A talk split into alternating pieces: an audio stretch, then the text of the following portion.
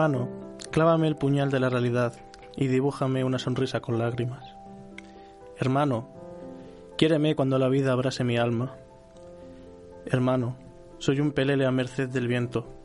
Abrázame y déjame volar.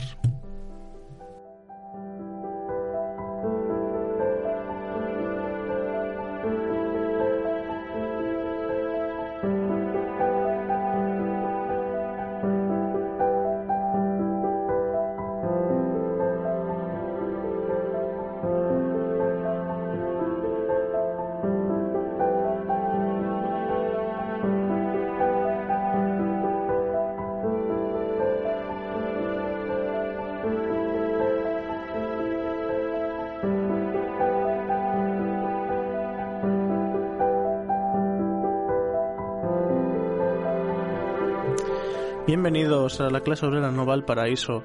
Y sí, hoy es un día especial porque he hecho la poesía inicial y soy ahora mismo el que está hablando y no está mi querido camarada JM aquí conmigo en el estudio debido a problemas con el maldito coronavirus que nos está dejando a todos bastante bastante mal en el sentido de que nos está volviendo a todos un poco locos.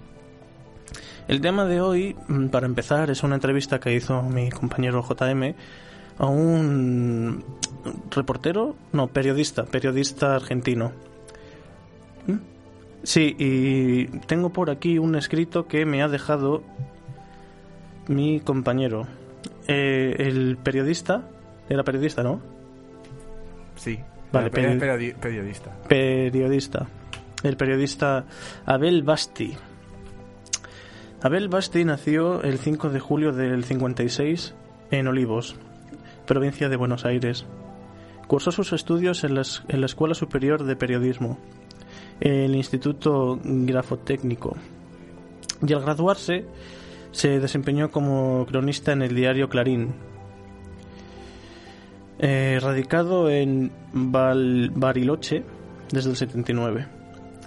Basti se dedicó a reconstruir la historia eh, de los nazis, arribados a la Argentina.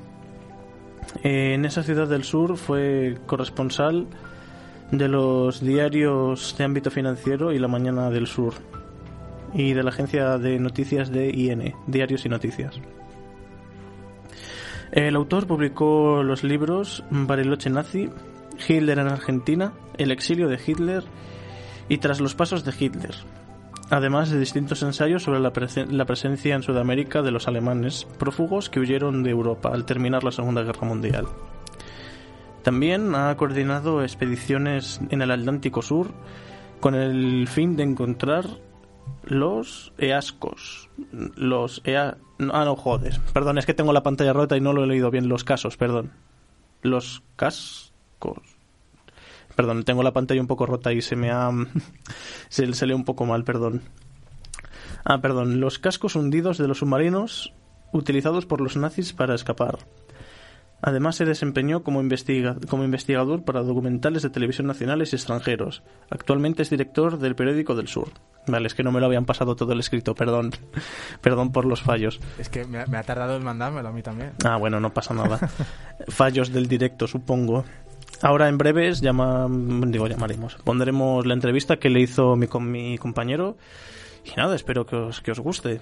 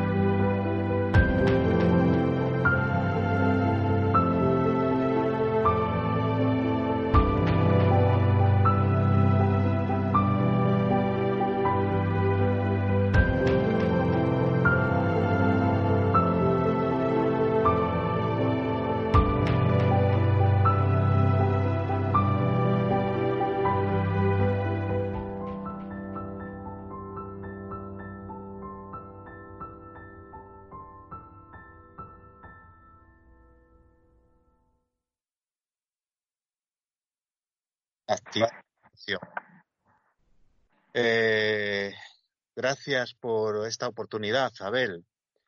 Bueno. Bueno, no sé si me recuerdas, te envié hace unos meses un artículo que iba a publicar en un diario digital de España, en ultimocero.com, ¿lo recuerdas? Sobre eh, el supuesto paso de Hitler por la localidad cántabra de Somo. Sí, creo que lo recuerdo, sí. Sí. Bueno, eh, para quienes no lo conozcan, Abel Basti es un periodista argentino nacido en la provincia de Buenos Aires, si no me equivoco, en Olivos, concreto. Eh, es autor de libros, eh, de títulos, por ejemplo, La segunda vida de Hitler, Hitler en Colombia o Tras los pasos de Hitler. Yo te quería hacer una primera pregunta, Abel. ¿Por qué mm, te especializaste en esta temática en concreto? Mm, ¿Qué es lo que te llevó hasta este tema y por qué centraste casi toda tu atención en él? Es una curiosidad personal que tengo. Bueno, eso surgió a partir de mediados de los años 90, cuando eh, en esta ciudad, que es San Carlos de Bariloche, en la Patagonia, se produjo el caso de el capitán de la Gestapo, Eric Pritt, que vivía aquí, era una persona reconocida desde el punto de vista social, pero eh, en su momento eh, Italia reclamó su extradición por crímenes de, guerra y esto generó un gran revuelo, obviamente, en Argentina, pero además eh, a mí como periodista me obligó a escribir y a investigar durante todo el tiempo que Eric Pritzke estuvo en Argentina hasta su, desde ese momento hasta su extradición, que transcurrieron varios meses desde el reclamo de Italia hasta la, extradición concreta, ¿no? Hasta que lo subieron a un avión y salió rumbo a Roma. Así que durante todo ese periodo eh, yo me dediqué a escribir sobre los nazis todos los días porque los medios demandaban información eh, permanente, así que sobre, sobre que sobre los nazis en Argentina, y a partir de ahí comenzó la investigación que dura hasta hoy. De alguna manera, ¿te sentiste cautivado por este tema, personalmente? No, no era una cuestión de, de que me gustara el tema, sino que era una cuestión de tipo profesional, inicialmente, ¿no? Este, ahora bien, cuando comenzaron a surgir algunos elementos, o informaciones o datos contradictorios respecto a la historia oficial, obviamente eh, seguí esas, esas huellas inicialmente, ¿no? Y bueno, me fueron arrastrando hacia otros datos mayores y acá estamos. Dinos una cosa.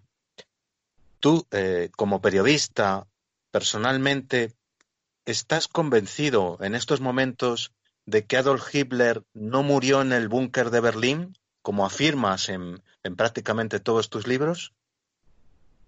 Bueno, ¿Hay suficientes datos o pruebas que puedan confirmar eso? Bueno, a eso me dedico a investigar, ¿no? Este, cuando hay una suma de pruebas, de testimonios, de, testigos directos, de documentos, incluyendo fotos y demás, este, es obvio que eh, no se suicidó en el búnker de Berlín, resulta obvio. ¿Cuál fue la causa, eh, a tu parecer, en tu opinión, de que gran número de nazis optaran por huir con destino a Latinoamérica y más, concreta, más concretamente Argentina? ¿Fue eh, causado por la complicidad del general Perón, por ejemplo? No, el general Perón es un actor, un actor menor, diría yo. Acá lo que hay que entender es que a partir de la terminación de la guerra, el ajedrez mundial eh, tuvo un nuevo, una nueva partida, el mundo se reseteó. Los que eran socios, que era la Unión Soviética y los Estados Unidos, que combatieron juntos, pasaron a ser enemigos, casi al, poco tiempo de haber terminado la guerra. Y los que eran enemigos formales, que eran los nazis y los norteamericanos, pasaron a ser socios, y esta sociedad arranca con una evasión masiva hacia Occidente bajo paraguas norteamericanos. No estamos hablando eh, de algunos hombres, estamos hablando de miles de hombres eh, con una evasión que arranca en el 45 y termina en los 50, porque para trasladar miles de hombres se necesitaban varios años. Estamos hablando del traspaso, sobre todo de las grandes empresas, de los grandes holdings alemanes que estaban durante el Tercer Reich hacia América, porque el mercado europeo, Europa, estaba destruida. Así que ellos lavaron sus capitales, evacuaron sus divisas hacia Occidente, muchas de estas empresas en sociedad también con los norteamericanos. Hablamos de las grandes firmas de farmacéuticas, químicas, de industrias del acero, de las armas, eh, de la construcción, o, sea, los grandes, las grandes empresas alemanas se radicaron en, América. El país que más nazis recibió de la región fue Estados Unidos, y todos los países de la región recibieron nazis, y yo decía que Perón era un actor menor, porque en realidad esto no fue un plan de Perón para que los nazis llegaran a América, como generalmente se suele decir. Esto fue un plan eh, a nivel de la cumbre del poder internacional a nivel superior, donde los presidentes norteamericanos tenían que recibir a los nazis eh, bajo ese, concepto. Podía, en Argentina fue Perón, podía haber sido cualquier otro. En Paraguay fue Stroessner, podía haber sido cualquier otro. Tampoco es casual que eh, Estados Unidos implantara por esos años, estamos hablando de los años 50, dictaduras militares en toda la, toda la región, dictaduras de ultraderecha. Porque, ¿qué pasaba? Los eh, nazis estaban evacuando sus capitales, radicaban sus nuevas plantas, sus industrias, sus fábricas en Sudamérica. Esto era lo, acordado. Llevaban a trabajar allí a los alemanes que salían en masa de, Europa, pero además no querían que en esos gobiernos donde se, se radicaban existiera la posibilidad de que un gobierno comunista se alzara con el poder electoral democráticamente y les expropiara las empresas, les quitara las empresas.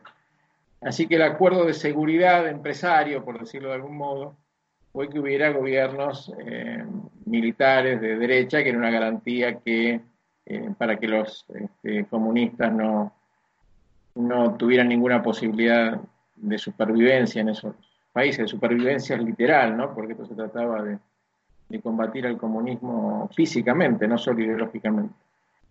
Y todos esos gobiernos de toda la región, incluyendo los norteamericanos, tuvieron nazis en, sus fuerzas armadas, en, sus aparatos de propaganda, en sus equipos o grupos de represión, etcétera, etcétera, etcétera. Así que hay que verlo esto como algo mucho más grande de lo que generalmente se ve, y se lo ve en forma pequeña o chica, focalizada, eh, en Perón, focalizada en Argentina, focalizada en, los nazis, solamente para eh, dejar de ver eh, todo lo otro que es mucho más importante. Es decir, que no fue la huida de los nazis de Europa hacia Latinoamérica, no fue una simple huida política o de tipo romántico, sino que fue una verdadera transacción económica, una penetración en todos los órdenes de la sociedad latinoamericana, el político, el económico, el empresarial. Sí, es así, pero yo no diría el latinoamericano, yo diría americana porque estoy incluyendo los Estados Unidos. la, mayor, la mayor cantidad de hombres fue a Estados Unidos, desde criminales nazis hasta técnicos, siempre se habló de los científicos.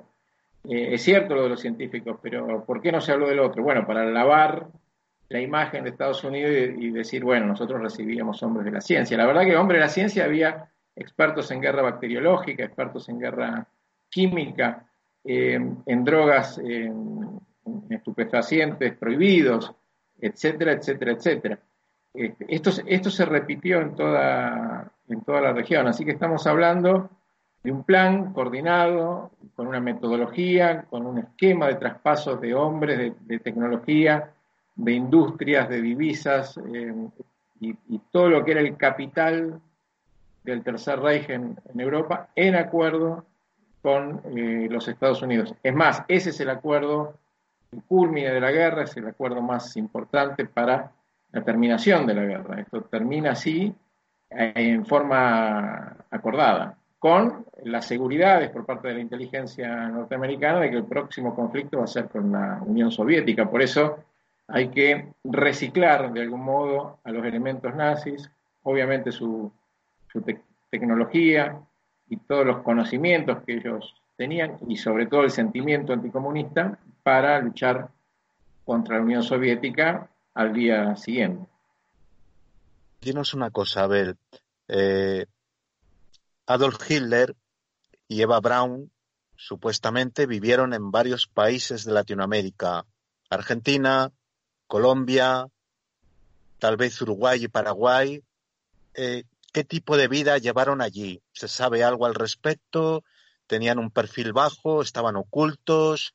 ¿Viajaban? ¿Qué vida llevaban allí? Bueno, como yo decía antes, este, todos los nazis salieron bajo un esquema acordado de protección y de salvaguardas a posteriori, ¿no? Así que esto incluía a, todos los nazis y, a, Hitler y su mujer, obviamente.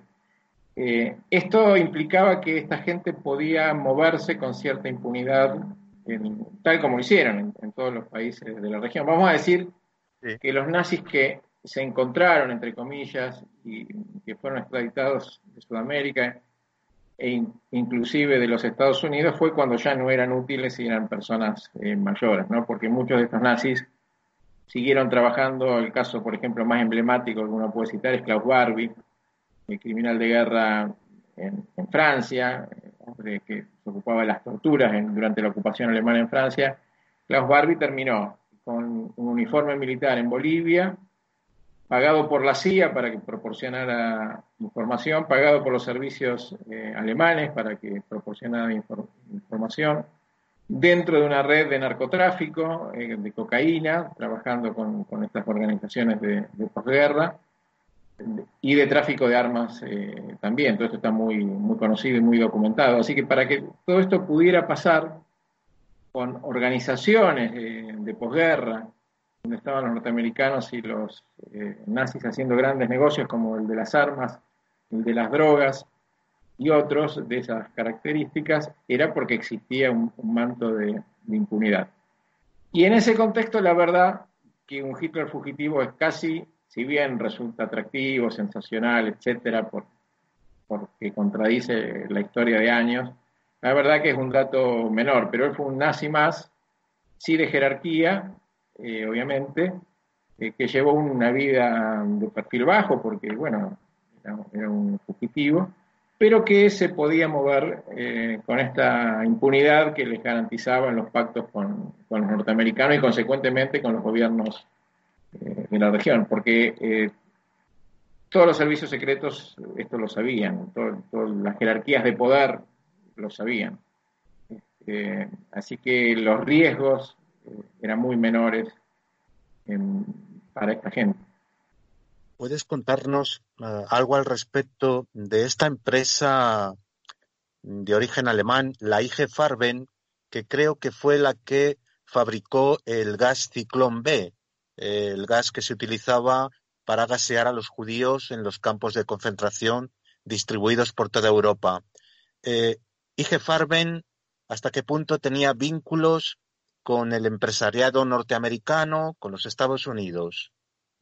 Sí, sí, claro. Eh, esto eran, eran relaciones eh, comerciales preexistentes a, la guerra, eh, relaciones de, marcas, relaciones de patentes, pero lo más interesante es que durante los juicios de Nuremberg, particularmente Farben se parte en tres sociedades de posguerra, como, bueno, una es la Bayer, por ejemplo, y estas sociedades Em, se traspasan, como yo decía antes, eh, hacia, hacia América, implantan sus laboratorios, particularmente en Colombia y en otros países de, la región. Y esta gente, eh, en acuerdo con los norteamericanos, continúan con los desarrollos de, las modalidades de, iniciativas químicas que habían comenzado o que ya tenían en, en la Alemania nazi. ¿no? Estamos hablando eh, de drogas por un lado, de psicotrópicos, y por el otro lado estamos hablando de agentes químicos eh, que van a ser usados eh, para la guerra química como en, Vietnam, por ejemplo, el agente naranja, o en Corea, donde ya se usaron también agentes, agentes químicos. lo que fue la guerra química de posguerra fue similar a la nuclear, lo que pasa que mucho menos conocida, pero los arsenales químicos que llegaron a tener los dos bandos, o sea, el aliado con cabeza de los Estados Unidos y el de soviético fue muy, muy impresionante. Y del lado occidental estaban trabajando los ingenieros alemanes, las empresas alemanas y siguiendo las líneas de desarrollo que ya habían realizado en, en la Alemania nazi, ¿no? Eh, se experimentó mucho también, un caso muy impresionante es Colombia, eh, donde se fumigaba, se hacía eh, fumigaciones con pesticidas muy tóxicos. Esto pasó también en Argentina. Y en realidad detrás de esos pesticidas había empresas alemanas, ingenieros alemanes, pilotos alemanes, veteranos de la guerra, fumigando y la verdad que entre mm, yo los análisis que, he hecho, respaldado por, personas expertas en, el tema, ¿no? Eh, la verdad que la, diferencia entre un pesticida muy tóxico y los gases o agentes químicos de, una guerra son un par de moléculas, muy poca la, diferencia. Así que todo el negocio de los pesticidas durante los años 50, de grandes fumigaciones masivas, eh, significó, por un lado, que los pilotos trabajaran con protocolos propios de la guerra, eh, que mantuvieran horas de vuelo. Estamos hablando de muchos pilotos. Por ejemplo, en Colombia había 400 pilotos alemanes fumigando. 400. En Argentina había otro tanto. Y así en toda la región. Mantenían horas de vuelo y además eh, podían verificar in situ después de rociar eh, en los campos los efectos no solo sobre las plantas, sino sobre las, las poblaciones. Estamos hablando de productos muy tóxicos hoy prohibidos. Por último, mm, quería preguntarte al respecto de, bueno, la huida desde el búnker eh, de Berlín, tanto de Adolf Hitler como de Eva Braun, si eh, supuestamente salieron de allí vivos, mm, ¿cuál fue, eh, qué indicios hay de que utilizaran como escala España y más concretamente mm, la cornisa cantábrica? En este caso, tal vez Santander, tal vez la localidad de Somo en concreto. ¿Qué indicios hay? ¿Van apareciendo más indicios al respecto de que utilizaran España como escala vía Latinoamérica, hacia Latinoamérica? Sí, sí, yo en, uno de mis libros que, publiqué se llama El exilio de Hitler, que fue editado en, España, está publicado en España, eh, cito varios testimonios, testigos respecto a esa escala este, en España eh, de Hitler y bueno, y de muchos nazis, no, solamente, no solamente Hitler. Eh, pero sí, yo si, tuviera que, decir cómo salió Hitler, te diría eh, con escala en, España. Una escala en España, previo a su, su destino a Argentina, en particular a la Patagonia argentina. Mm, con más probabilidades, muchas más probabilidades de que fuera a través de España que no a través de Dinamarca, Noruega o algún otro país europeo. Tal vez. No, yo todo, esto lo, he seguido, esas posibilidades. Y la verdad que hubo nazis embarcando, inclusive hubo matrimonios eh, de, nazis embarcando en esos lugares. Eh, pero no Hitler. Hitler sale por España. yo, bueno, en, esos libros de, testigos españoles hay varios, hay varios calificados, digamos. Eh, hay documentación que también cito yo respecto a los arribos eh, de aviones eh, en, Barcelona, ya después, en la fecha de la huida, ¿no? aviones alemanes, aviones con nazis. Este, así que si tú me preguntas, yo te diría eh, vía España. Muy bien, Abel, pues eh, espero que esta no sea la última vez que hablemos. Me ha hecho mucha ilusión poder conversar contigo, hacerte estas preguntas. En cuanto podamos, las emitiremos en nuestro programa de la clase obrera Nova del Paraíso, en Onda Expansiva Radio, que es una radio libre que hay aquí en, la ciudad de Valladolid y dentro de, la nación española. Un abrazo muy fuerte. Gracias por, haber atendido mis, mis preguntas y espero volver a hablar contigo muy pronto. Bueno, seguramente así será. Eh, hay, que, hay que prestarle mucha atención a la historia de la monarquía española Sí, y, y su relación con, con los nazis. te refieres eh, a los Borbones, Eh, particularmente a Juan de Borbón. a Particularmente Juan de Borbón. Juan de Borbón. Eh, yo estoy escribiendo en este momento un libro con, con esa, con esa relación. Eh, como tú sabes, todas estas monarquías están interrelacionadas, las monarquías europeas, Sí, todas las europeas. Ujú.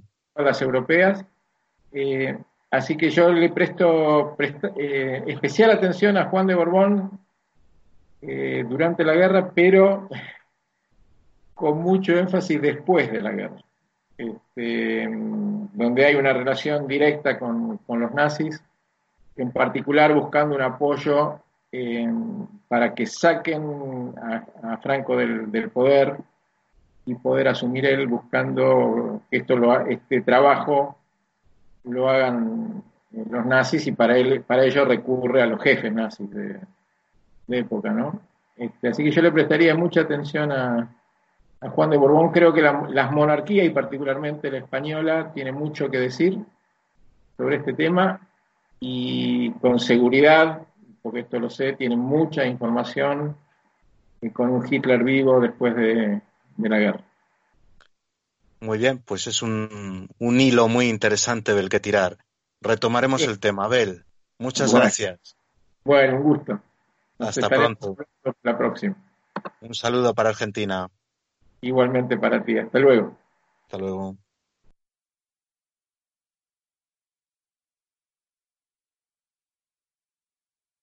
el micro. Vale, ahí está. Ahí lo tienes. Gracias.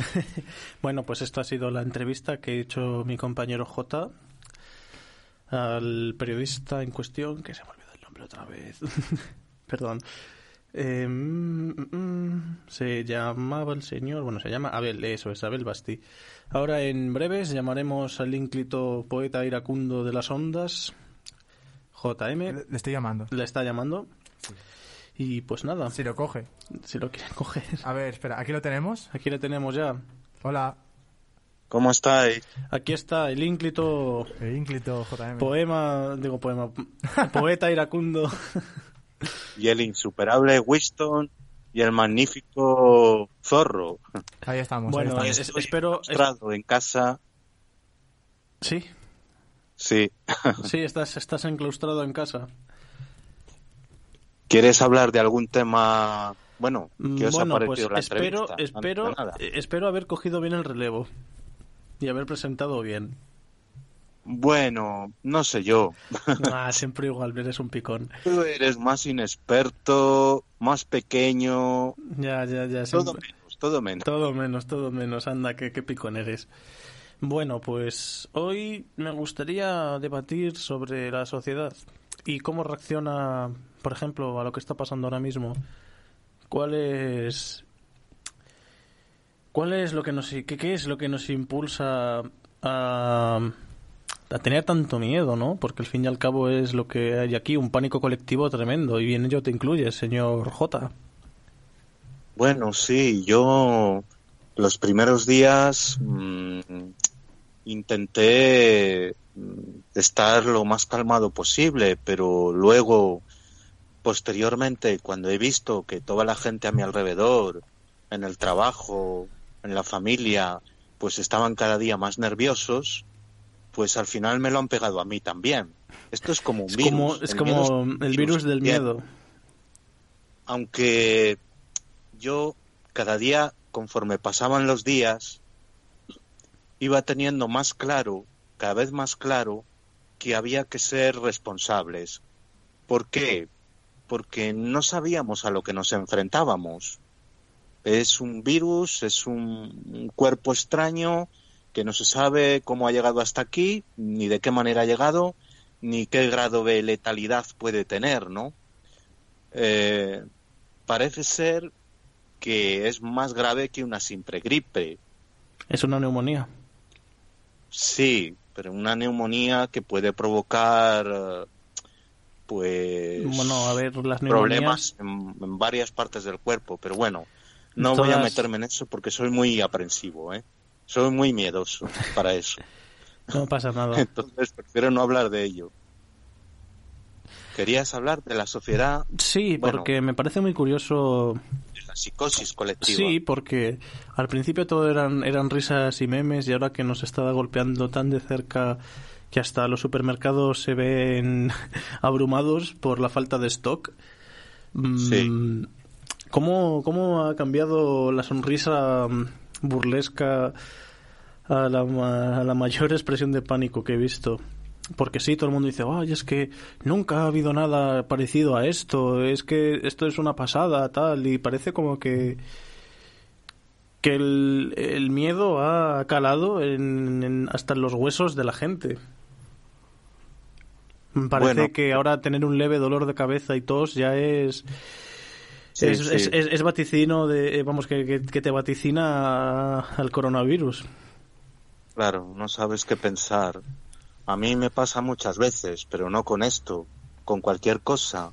Como soy aprensivo, me parece que enseguida estoy gravemente enfermo, pero, pero es irreal, ¿no?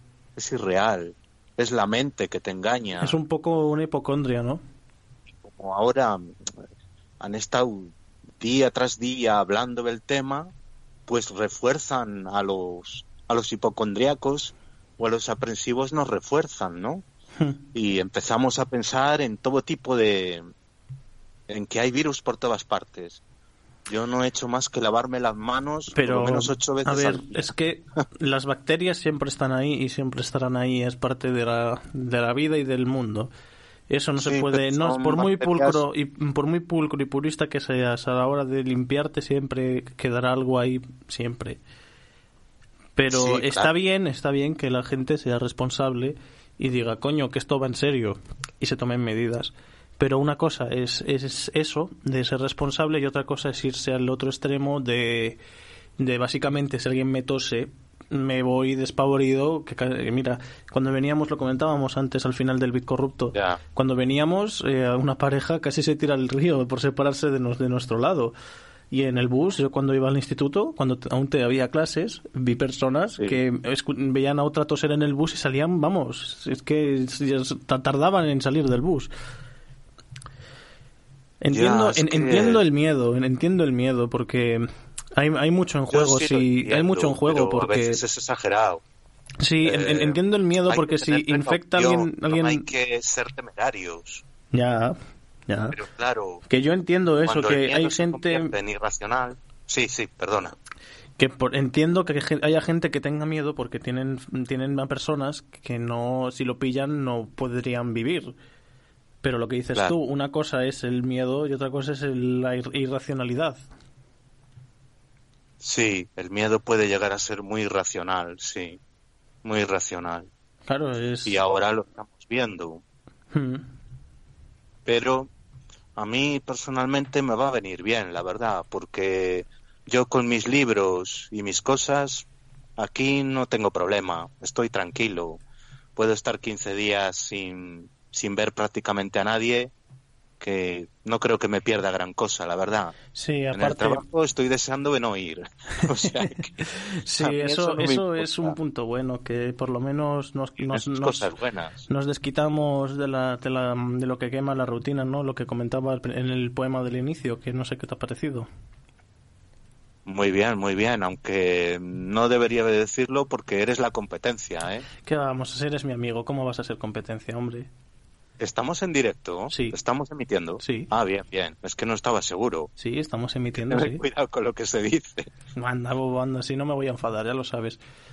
A ver, mm, pues es un poco eso, ¿no? Lo que nos quema de la rutina y de ir a clase, a trabajar, ¿sabes, no?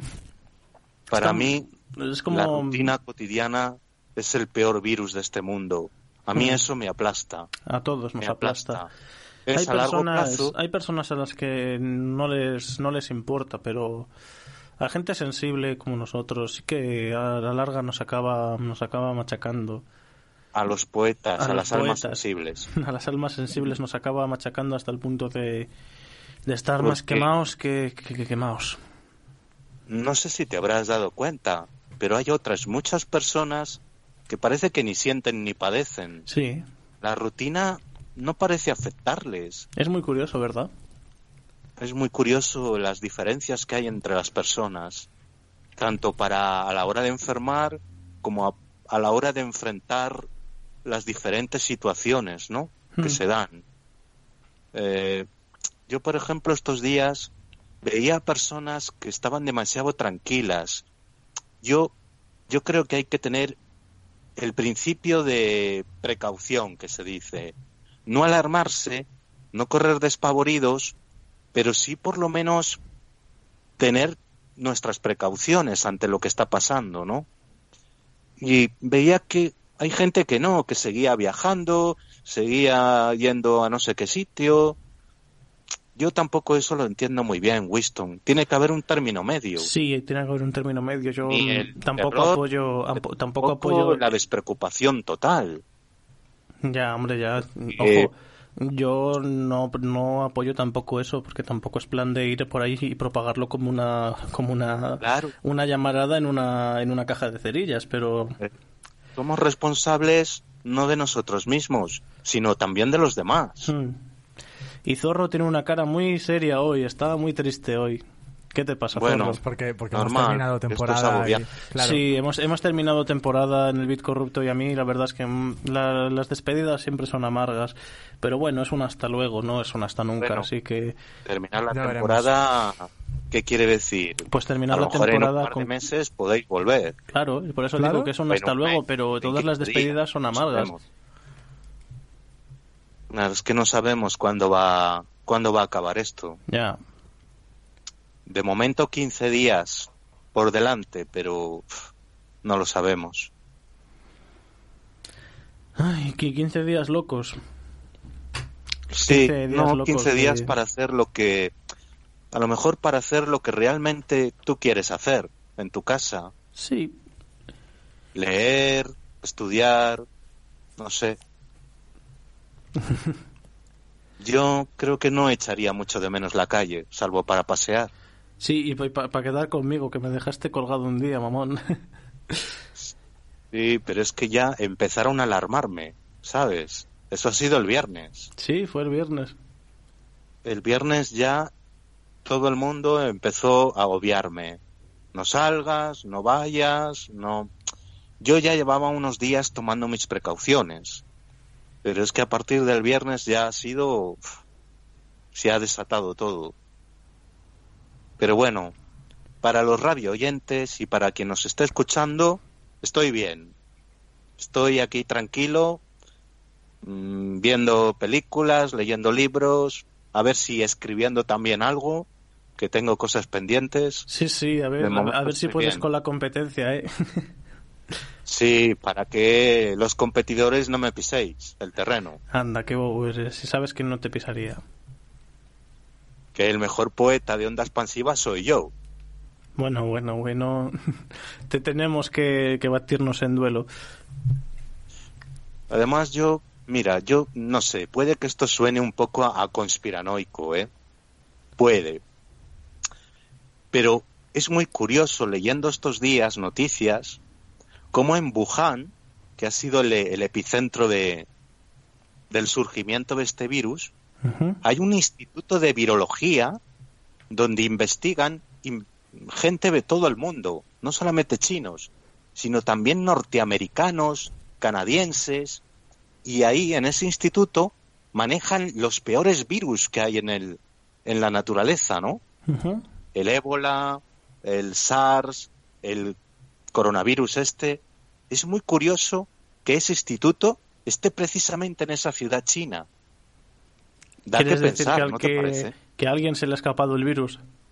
He dicho, uy, No se me escapó. No lo sé, pero Vamos a, vam- vamos a darle un, un- un- un- un rasgo cómico porque ya que viene el apocalipsis vamos a reírnos. Eh, me, me imagino a un, a un chinito que lleva unas probetas, se le caen y dice, eh, ¿qué había ahí? El coronavirus. Bueno, es contagioso. Bueno. A la mañana siguiente, 25 confi- infectados de... Y el otro, Claro. uy, la he liado.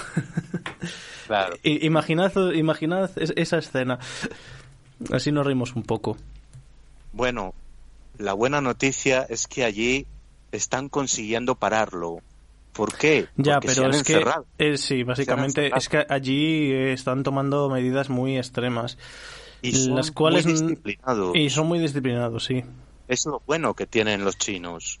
La disciplina, el, no sé, la seriedad, porque Hombre, Si vamos a ver, ha muerto, ha muerto, obra, mucha, ha, ha muerto mucha gente allí en China y ha habido muchos infectados. Es normal que se lo tomen en serio.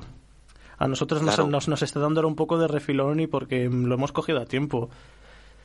pero, Pero, es mm, un, Yo creo que, que siendo que, el mundo muy diferente, que la siendo, asiática, siendo como somos, si nos hubiese dado tan fuerte, vamos, estaríamos subidos por las paredes todos. Por ejemplo, en Taiwán obligan a todos los niños a estar una hora lavándose las manos. Una hora lavándote Antes las manos. entrar, después no hay ni un infectado. O sea, yo siempre he pensado que Oriente nos lleva mucho tiempo de ventaja en, en muchas cosas. Les tratamos como, mm, bueno, como si fueran eh, inferiores. Pero en realidad nos llevan muchos años Hombre, de yo ventaja no, nunca he subestimado, nunca he subestimado a nadie. Es un, Bueno, grave, es un, es un grave error, ¿eh? Hacer eso es un grave error. Subestimar a, a- al de al lado es, muy, es un error muy grande. En Europa tú sabes que hay una cosa y en Occidente que se, ha- se llama eurocentrismo. Sí, porque, por ejemplo... Nos sí, sí, yo lo sé, yo lo sé. en todo. Filosofía, ciencia, todo. Pero en realidad no es tan así. En esos países de Oriente o Extremo Oriente también tienen una filosofía que puede que, que tengamos que aprender muchas cosas de ellos. Sí, mira, por ejemplo, vamos a poner ejemplos de, de la calle.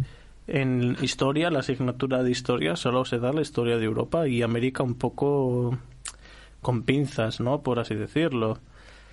Mm, ¿Es este el eurocentrismo que tanto comentas?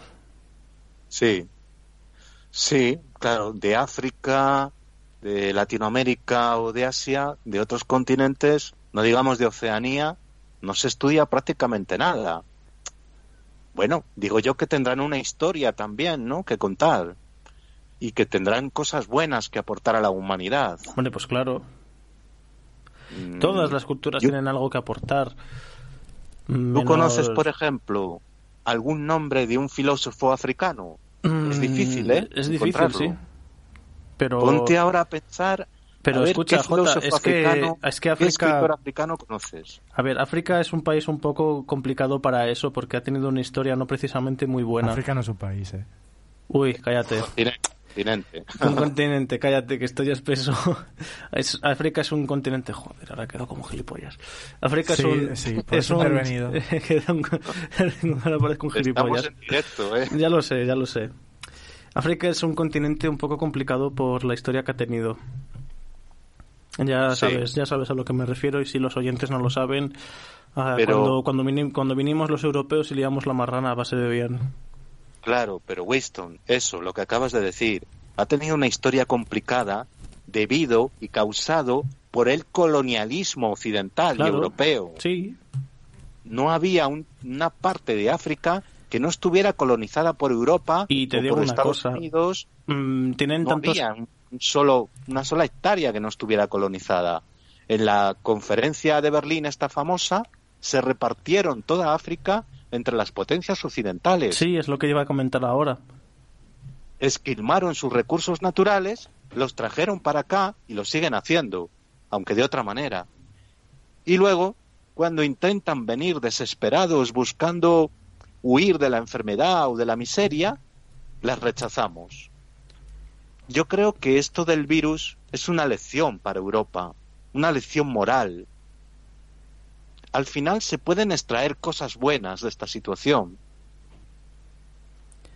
Puedo, puedo comentar ahora. Te has que- quedado callado. No, porque iba a decir lo que acabas de decir tú, pero que había básicamente cortado, te que, que básicamente África ha sido separada con regla mm, y escuadra y cartabón y se nota mucho en Eso es. algunas en algunas fronteras. Mi personalmente eh, lo del Congo y Bélgica fue una fue un horror. Y que no me extraña que hoy en día tengan tantos problemas políticos a causa de que se separaron zonas, que juntaron a tribus que no se llevaban bien y demás. Sí. Aparte, aparte de que se les engañó mucho a lo largo de la historia, porque, por ejemplo, pongamos un, ejemplo ficticio, que unos europeos llegan a tribu X y cambian bienes preciados suyos a cambio de baratijas para nosotros, como puede ser un espejo, por ejemplo. Sí. Además de que muchos, muchos africanos fueron llevados como esclavos a América, a nuestra América. Y que de ahí viene todo el tema de los esclavos que luego desembocó en la guerra de secesión y uh, uh, vaya, vaya, parece que África ha tenido mucho que ver en, bastante, en, bastante, en bastantes partes del mundo, ¿no crees? Bueno, sí, y no sé si tú sabes o los oyentes saben que en España también se comerció con esclavos. Sí, lo sé. Aquí hubo negreros, Sí, empresarios, eh, propietarios de que personas, tenían sí. esclavos, les compraban y les revendían. Pues Hay sí, un, un negrero en toda un regla. cargo político de hoy en día importante en España, en Cataluña, pero no voy a decir el nombre, que es eh, nieto de uno de esos negreros. Curioso, eso es no familiar directo de él. Los reyes católicos, que no sé por qué les llamaban católicos, pero bueno, es una, un privilegio que les dio no sé qué papa. Los reyes católicos mm, firmaron un decreto que daba luz verde a la esclavitud, al tráfico de esclavos. Hombre, tengamos en cuenta la época de los reyes católicos, ¿no? La reconquista y todos estos temas. Cuando una situación mm, tan complicada como es la conquista de un país o casi todo casi todos la conquista de un país se suele tildar a un bando u otro de bueno y malo y cuando los malos entre comillas pierden se te da un poco de carta blanca a la hora de actuar Mm, yo siempre he pensado que los árabes cuando vinieron aquí no fueron tan malos. Nos dieron muchas No. cosas buenas, nos dieron muchas cosas buenas. Pero luego, por desgracia, la, his- la historia la escriben los vencedores con la sangre de los vencidos y se les ha tildado siempre de malos. Lo cual me parece una, una visión un poco desacertada de lo que fue la realidad. Y no me extraña que los reyes católicos aprobasen eso, porque al fin y al cabo han ganado a los malos y los malos se merecen todo, el- todo lo malo que le podamos hacer. Véase también los, los rusos cuando conquistaron Berlín tampoco se quedaron cortos con los alemanes. Ojo. Bueno, sí, bueno, no hables los- de eso. eh, Es lo que voy a decir ahora. Los, los nazis hicieron mucho daño, pero no todo el mundo fue nazi. No todo el mundo tenía ese odio hacia las demás razas. Siempre ¿En hay de todo. Siempre hay de No. todo en todos los sitios. Aunque me digas que no, en la Alemania estoy conven- en la Alemania nazi estoy convencido de que había gente que no pensaba así, pero le tocaba pensarlo porque si no le mataban. Que no fue muy diferente a la dictadura que vivimos en este país.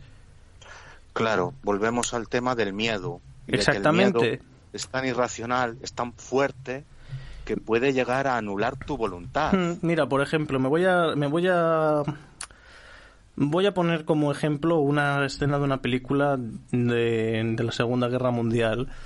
Eh, un grupo de soldados americanos había conseguido desmantelar un, un- un pequeño campamento de exploración de los nazis. Y pasaron por ahí un grupo de, de refugiados judíos. Y para la mala suerte que sobrevivió un chaval, y el chaval no le gustaba ser, no le gustaba eso. Pero a, a- a su desgracia, como era un nazi, los judíos le mataron a hostias entre todos. Hablando mal y pronto. Sí, Lo que quiero, a lo que quiero ir con este ejemplo es que es normal que se tilde de bueno o de malo un bando y que cuando un- uno pierde el otro se puede cebar con él. Pero que también se lleva a gente inocente por delante aunque, aunque haya pertenecido a ese bando. Simple- mm, por ejemplo, alguien que no lo ha obligado, o porque, por ejemplo, cuando Hitler se vio acorralado en Berlín, puso en el frente a todo el mundo. Y hay una película muy buena que se llama El Puente de la Muerte en el que trata ese tema. Que llegan unos alemanes, unos oficiales alemanes y reclutan a los niños del pueblo para que protejan un puente de los americanos. sí. Muy buena Que película. ya. ¿Qué instrucción militar iban a tener esos niños? Claro, Pues es más, poca hay una, hay una escena muy buena de esa peli que llegaba a los americanos y les decían, tirad las armas, no, no queremos matar a niños, y los niños no entendían y, y les disparaban, y bueno, es un, es, un, es un dramón, es un dramón de película. Sí. Pero yo creo que es necesaria, porque te hace ver que no todos los malos son tan malos, aunque, bueno, Mengele diga lo contrario. Por cierto, Joseph Mengele, que vivió en la Patagonia Argentina, al hilo de la entrevista que hemos emitido. Sí, sí, sí, por eso lo menciono. Mm, ¿Tú qué opinas de todo esto, Jota? De todo este argumento que te he montado. Sí, que tienes razón, porque es igual la nacionalidad a la que pertenezcas o el lugar en el que hayas nacido, eh, no tienes por qué ser afín al régimen que hay en tu país, Claro. ya sea nazi o del tipo que sea, no, no tienes por qué tener afinidad con él. Simplemente que te has visto ahí envuelto en esa maraña y esa maraña te va envolviendo y te reclutan para ir al ejército, etcétera, etcétera, pero eso no quiere decir que todos fueran nazis Claro. o que todos fueran asesinos. o por no, ejemplo- nada. o por ejemplo-. Sí, Mm. o, o por ejemplo, el, el famoso evento que ocurrió en la Primera Guerra Mundial de que hubo un, un alto el fuego en Navidad y al final los, Sí. los jóvenes no quisieron luchar más y a, los, y a muchos de ellos los, los mataron. Es un hecho real. Es pero un hecho real y verídico, pero mm, te da que pensar, ¿verdad? Represalias por parte del alto mando militar de Claro, ambos claro, bandos. es lo que estoy diciendo, que a muchos se los quitaron de en medio. Y me da, te da que pensar porque dices, mm, ¿de verdad merece la pena todo eso? To- Todo, todo ese desperdicio de, de recursos, de gente, de ciudades enteras, porque las- la Primera y la Segunda Guerra Mundial devastó Europa de una forma tremenda que solamente podían imaginar las Sí. personas. Y por lo menos en la primera se respetó un poco la vida civil, pero en la segunda se lo saltó a la torera de una forma horriblemente mala. Sí. Y si no, que se lo pregunten a Polonia en las primeras semanas de la invasión nazi. Mm, hay, un- hay una peli también muy buena que se llama 1939 Sí. que habla, bueno, que, que trata sobre la ocupación alemana en Polonia. Ese, ese ataque, la, la guerra relámpago que la llamó Hitler, ¿no? Sí. El ataque relámpago. Y es, empieza así como un poco liviana, pero luego es bastante dura. Mm, básicamente, el protagonista es un chaval que se ve envuelto en, en la guerra y le reclutan para las tropas mm, polacas, que básicamente eran niños, casi todos. Sí. Y básicamente la película es ver cómo evoluciona su su su, su psique, por así decirlo, ¿no? Mm, A lo largo de, lo horrible que es la guerra. Sí. Mm, Y acaba más, más tum- acaba muy mal el protagonista, acaba básicamente loco perdido. Con estrés, estrés postraumático que se llama. Sí, el estrés postraumático, el shock de guerra también se puede. Mm. Es, es dura porque, por ejemplo, se ve la. El. ¿cómo, ¿Cuál es la palabra que estoy buscando? El poco respeto que tuvieron los alemanes hacia los civiles. Me explico. Hay una escena Uf, de la. eso- Hay una, hay una escena de la peli que, que tiene mucho, mucha chicha para lo, lo corta que es. Eh, después de un- del primer bombardeo que hizo Alemania a una- a la ciudad de donde, de donde era el prota, vuelve Sí. a su casa y ve que han cogido a un grupo de civiles, los alemanes, entre ellos está su madre y su hermano pequeño. Sí. Y ve correr a una mujer así despavorida porque la estaban, bueno, lo- le, le estaban profanando ciertos soldados alemanes y pues la matan porque se fue Sí. Y a su madre igual, la, la mataron y a todos los mataron. Y claro, el chaval quedaba pues trastocado un, rato. Y no sé, me, me gusta cómo, cómo trata esos temas, porque no es como unas películas americanas edulcoradas que te pintan a los buenos y a los malos, ¿no? Sino que.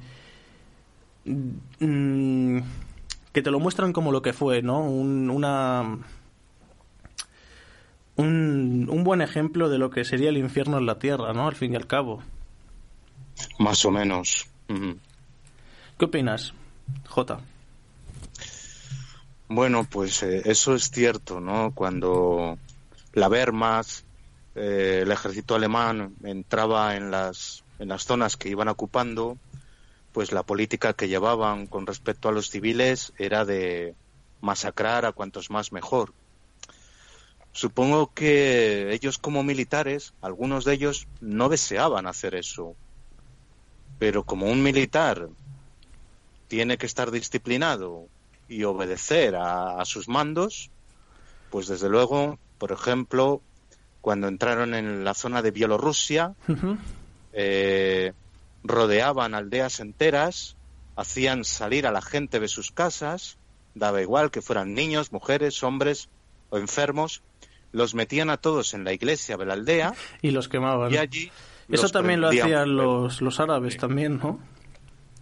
porque ellos pensaban que los eslavos, bueno, ellos, el gobierno alemán nazi, eh, pensaban que los eslavos eran una raza inferior, eran una raza degradada. Eso, eso es otro, eso mm, también es un Que tema muy interesante, claro. porque la parte de Rusia y demás mm, es un país que sufrió mucho, tanto por la guerra zarista que tuvieron Sí, y, contra... y luego Bueno. y luego casi pegado, casi pegado tuvieron la Segunda Guerra Mundial, que tuvieron Stalin y, y Hitler una, una alianza que se la pasaron un poco a la torera también. Sí, el, el tratado este... El tratado de mm, no me acuerdo ahora cómo se llamaba. De Brest-Litovsk, creo. Puede ser.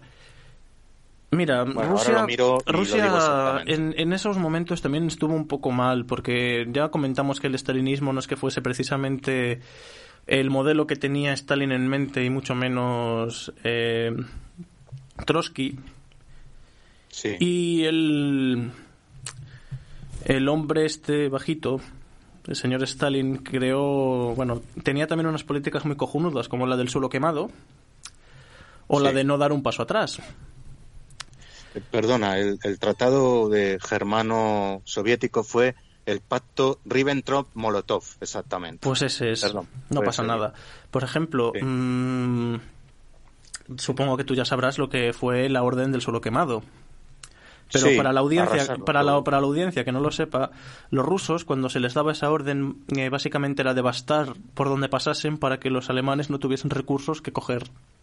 Sí, Y quemaban Exacto. pues cultivos, cas, quemaban todo, lo dejaban Todos hecho, hecho un sí. todo lo que veían lo destrozaban, eso era la ley de suelo quemado. Bueno, el, Sí. el- la ley, lo, vamos, la orden de suelo quemado y lo de ni un paso atrás vino a raíz de que a causa de que los, los rusos a veces no podían con las tropas alemanas, los altos cargos man- mm, ordenaban retiradas. Y al Sí. señor y al señor Stalin no le gustaba que diesen ese símbolo de, de debilidad. Y lo que se hizo fue que a las personas que, de, que se retiraran se le o, o A, se les podía ejecutar o Sí. se les o se les enviaba a unas tropas especiales que iban a- en primera fila de infantería básicamente a morir. Y batallas Sí. como la de Stalingrado que fueron muy duras, muy muy duras porque eh, los rusos son muy especiales, siempre lo han sido, y parece ser que correr delante de una MG-42 es algo muy, muy lógico. Mm, ahí queda como ejemplo la, la playa de Omaha. El Stalingrado fue una de las batallas más espantosas que ha Sí, habido, porque- no de la Segunda Guerra Mundial, sino de toda la historia. Sí, de la humanidad, asentó, Mm. también te digo una cosa, asentó bases de cómo es un combate urbano, además de Sí. que los francotiradores ahí se lucieron de una forma tremenda, básicamente siendo casi una batalla de francotiradores, no, y, no de, y, no de, y no de soldados, como se piensa. Hubo uno muy famoso que se llamaba el gran Vasily Saichev. Sí, Vasily Saichev se llamaba, sí. que mm, debió de matar él solito con su fusil a, a más de mil nazis. O de Se dice pronto, ¿eh? Se dice pronto. Mil personas. Mil Y las luchas, como tú dices, eran casa por casa, metro a metro, urbano. escalera a escalera. Sí, urbano, Sí, una sí. batalla urbana. Era De las peleas de las más difíciles que se puede librar en una guerra. Debido a su espacio, es debido a... cuerpo cuerpo. Sí, es casi eso. Y mira, me hace mucha gracia una cosa. Hace el, el viernes, o el jueves, no me acuerdo. ¿Te acuerdas cuando te llamé para quedar para comprar libros? Sí. ¿Eso fue el jueves que o yo fue el ya viernes? no aparecí porque me enclaustré directamente Sí. ¿Eso fue el jueves o el viernes? el viernes. Vale. Pues justamente mm, me compré un libro juego que trata sobre tropas de choque eh, soviéticas que están, es- que están explorando eh, Berlín para encontrar un científico. Y es un juego así, un libro que es, que es como un libro que es como un juego de rol corto, ¿sabes? O algo así. No sé muy bien cómo Sí. explicarlo ahora. Y me ha, hecho me, me ha gustado mucho un comentario que puso el autor al principio del libro. Decía, ojalá que todas las guerras se librasen en tablero y con figuritas. Claro. Hmm. Claro. Buen comentario el del autor. Muy sí. buen comentario, sí. A mí me, me gustó bastante. Pero me temo mucho que de momento no es así. Ya, por desgracia. Por eso yo creo que esto del eh, este virus tan extraño que ha aparecido de forma tan repentina me parece como muy repentino, ¿no? Sí, todo como que- que, ha, ha pasado todo muy deprisa, ¿no? Las cosas naturales de la naturaleza mm, son mucho más a medio o largo plazo. Eh, se les ve venir de alguna manera, ¿no? Se lo ve venir. Pero esto tan repentino me, me levanta sospechas, francamente.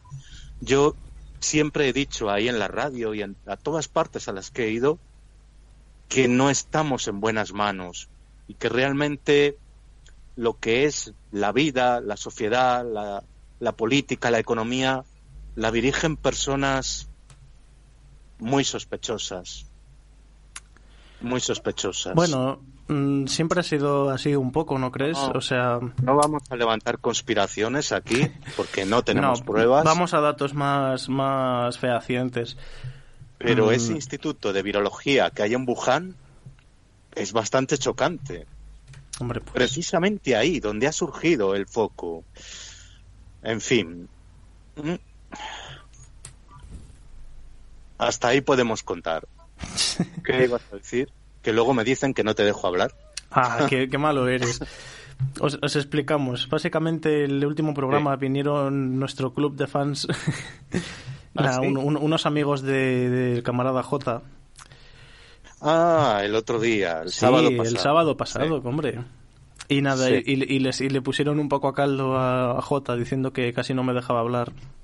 Que no te dejaba hablar y que te menoscababa porque como eres más pequeño, más inculto y más inmaduro, no tienes ni ¿Cómo idea de que, hablar. soy, ¿Cómo que soy inculto y soy inmaduro? Disculpas, eh, caballero. Ah, es para picar, es para picar. qué, qué mala eres, eh. Eres, muy mala, J, eres muy mala.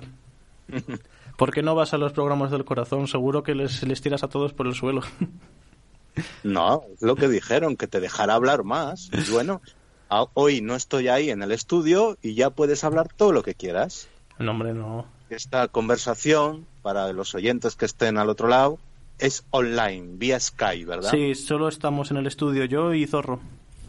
Y separados por un cristal, Sí. muy separaditos. Y con un y como y con una bolsita en el micro que yo la llamo el, el condón del micro. Eso, ya habéis Mira, tomado mira, mira, mira vuestras cómo suena. preventivas. Mira, mira, J cómo suena. Ese es el plástico que tienes en el, Ese es el en el micro. Sí, sí, el, el plástico del micro.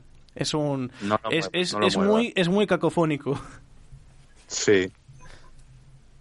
La verdad es que sí. Es un efecto de sonido natural, Sí, sí. no como los que pincha el zorro. La música de psicosis, Oye, oye, las palmadas, Oye, eso. oye, que me estás picando a mí, ¿no? Con el que la guerra es conmigo. Que cuando pone esos eh, esos puck musicales, esos efectos, tú te cabreas mucho. bueno. porque nos despista, nos, nos distrae. Mira, hoy no está poniendo ninguno, no está pinchando ningún Sí, efecto. pero no, pero no lo oyes. Es que aquí por el móvil no se oye, ¿no? Lo oirán los oyentes, pero Seguramente yo sí. ahora ya he oído algo. Los está poniendo todos a la vez. Nah, nah, yo apenas fuera, los percibo. Fuera, fuera de bromas. Mm, ¿Sabes? Mm, me, me resulta muy curioso cómo a lo largo de la historia de la humanidad, como, como especie, hemos estado rodeados de una aura muy violenta, ¿no crees? Siempre lo hemos comentado ahí en la radio, sí. Sí, pero bueno, ahora... y nos ahora hemos que- preguntado por qué, ahora de dónde estamos- surge la violencia del ser humano. Ah, ahora que estamos, hemos hablado sobre los nazis y la guerra, la Segunda Guerra Mundial, ese conflicto tan, tan malo, Sí, vamos a volver a lanzar la pregunta. ¿Qué nos impulsa de verdad a ser así? ¿De verdad es, es tan superior nuestro instinto de, de sentirnos más que alguien? Yo creo que eh, hay un filósofo judío que creo que ahí le he mencionado alguna vez, Sí, que se llamaba Ernst Bloch, sí, sí, lo has mencionado antes, sí. Lo un filósofo en... judío de corte marxista o neomarxista, aunque también era cristiano, era creyente, y él decía que uno de los principales problemas que tenemos los seres humanos es el miedo al otro. Y el miedo al otro o a los otros, ¿por qué? Por nuestra, nuestra conciencia de finitud. Es decir, que el saber que, que podemos morir o que vamos a morir, eso nos, eh, nos altera la conciencia y vemos el mundo como una especie de amenaza constante. Y por supuesto, a las otras personas también como una amenaza constante. Él tenía esa teoría. La conciencia de finitud nos lleva a comportarnos violentamente, a comportarnos mal, a querer acaparar dinero a toda costa, porque parece ser que eso nos va a salvar de una muerte final, ¿no? Que es absurdo. Sí, pero es un poco curioso, la verdad. Como... es una teoría interesante. ¿eh? Sí. ¿Sabes una cosa que siempre me he pensado, he pensado yo? Eh, se suele decir, y yo creo que es bastante acertado, que el dinero es la raíz de todos los males. Sí, Eh, siempre he pensado que todas esta- estas guerras, la primera, la segunda, y todas las que ha tenido la humanidad, ya bien sea en la época griega, eh, en- entre tribus, en África, entre los clanes en Japón, en- en- parece, que todo el mundo se ha regido a base de palos. Sí. Mm, yo creo que siempre ha habido un, trasfondo económico de fondo. O sea, si no por qué motivo iban a unos bárbaros mm, nórdicos a saquear el pueblo vecino, ¿no? Sino más que por, por bienes. ¿Por qué iba un- una tribu africana a acabar con la vecina, sino que por sus recursos, ¿no? No sé si me explico. Sí, Siempre hay, un, siempre hay un, un bien material de por medio, ¿no? Parece que que el- lo material ha sido nuestra condena, ¿no? Y si no, de ejemplo, podemos poner la, la, la tan jocosa película Los dioses se han vuelto locos, ¿no? Hay una película que se titula así. Sí, eh, que trata de que en un avión un piloto tiró una botella de Coca-Cola y cayó en un poblado africano que no, no sabía nada del mundo de fuera. Y, eh, y esa botella valía para muchas cosas. Y, y del mundo pues, y, y todos los del poblado la querían y, les costaba compartir y se, y se vuelven un poco tarumbas. Está bastante bien la peli, es un poco es, es jocosa. Ya lo creo. Es jocosa. Yo, yo te la recomiendo, te la recomiendo si, si no la has visto. bueno, la veremos en la cuarentena A ver qué remedio. o en la quincena. en la quincena, sí. Bueno, ¿Se puede ver en internet? Sí, claro que sí. ¿Cómo Luego, titula? luego la Repite. busco, eh, luego, luego la busco y te la paso, no te preocupes. Vale, vale, vale. ¿Algún tema que quieras sacar, Jota? Pues no, eh, si queréis, eh, la próxima semana volvemos a repetir este formato, ¿no?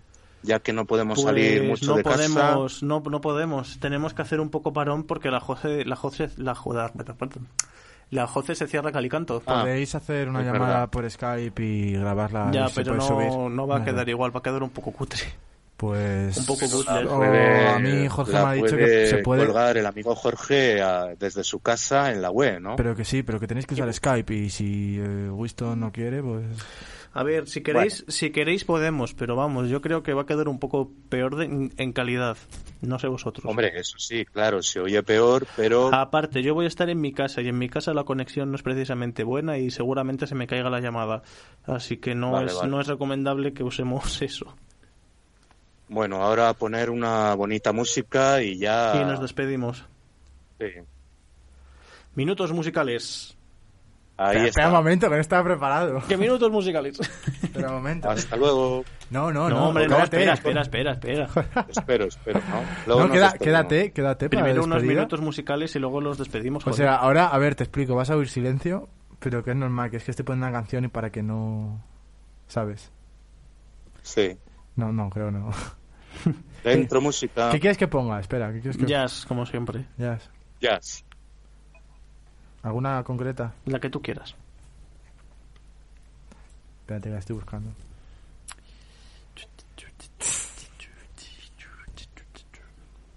Eso, eso. Hacer, hacer ahí como que... Esto no, no se nota, ¿eh?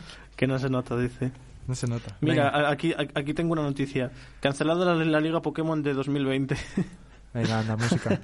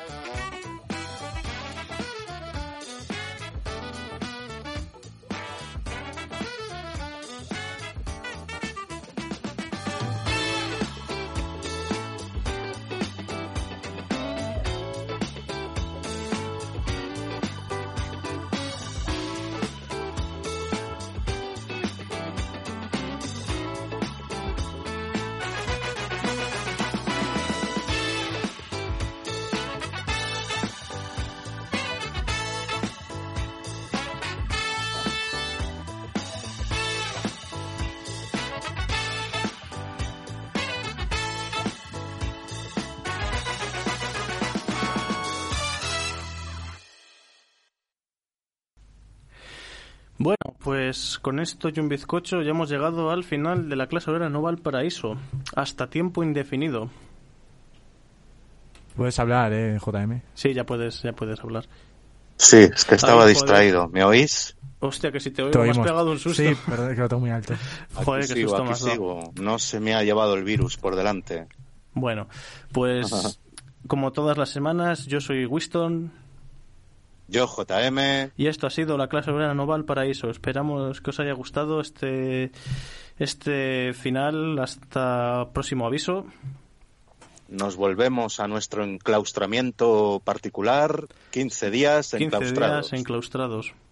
Y 15 días reflexionando, como siempre. Sí, ya sabéis, cinco minutos de reflexión. Eh, bueno, en Dentro este caso, sintonía. en, en este No, caso, 20 en este minutos. caso, 15 días de reflexión.